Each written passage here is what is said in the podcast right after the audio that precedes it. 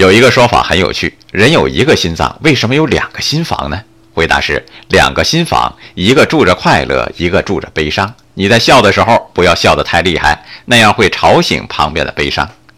所谓人生难得呀，如果细细看来，我们身体的每一项构造都有神奇的暗示。我们有一对耳朵，一左一右，是否意味着必须多听取他人意见，不能只顾一面之词呢？我们有一个鼻子，但有两个鼻孔，是否提示我们要有独到见解，不能一味和别人一个鼻孔出气呢？至于我们有一双眼睛，是否让我们一视同仁？我们有一张嘴，一根舌头，是否要求我们人前不说两面话呢？同样是一个心脏，两个心房，是否可以理解为不能口是心非呢？因为心念不同，便有不同的人生。